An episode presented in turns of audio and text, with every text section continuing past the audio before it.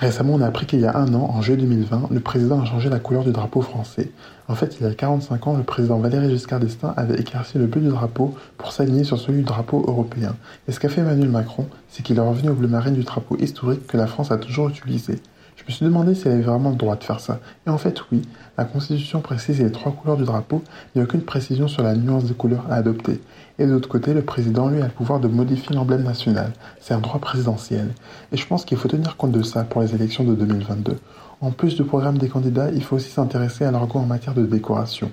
Parce qu'à tout moment, en août, avec le beau temps et les tubes de l'été, on se retrouve avec un drapeau bleu turquoise, blanc cassé et rouge tomate, et je peux vous dire que la prochaine fois qu'on va aller chercher notre carte d'identité, ça va nous faire bizarre.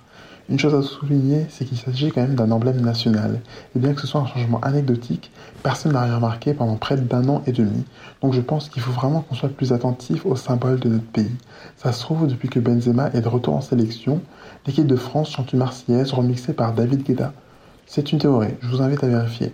Quoi qu'il en soit, faites attention aux détails, prenez soin de vous et on se dit à la semaine prochaine. Et voilà, je crois que je, je, je vous laisser sur ça, cette écoute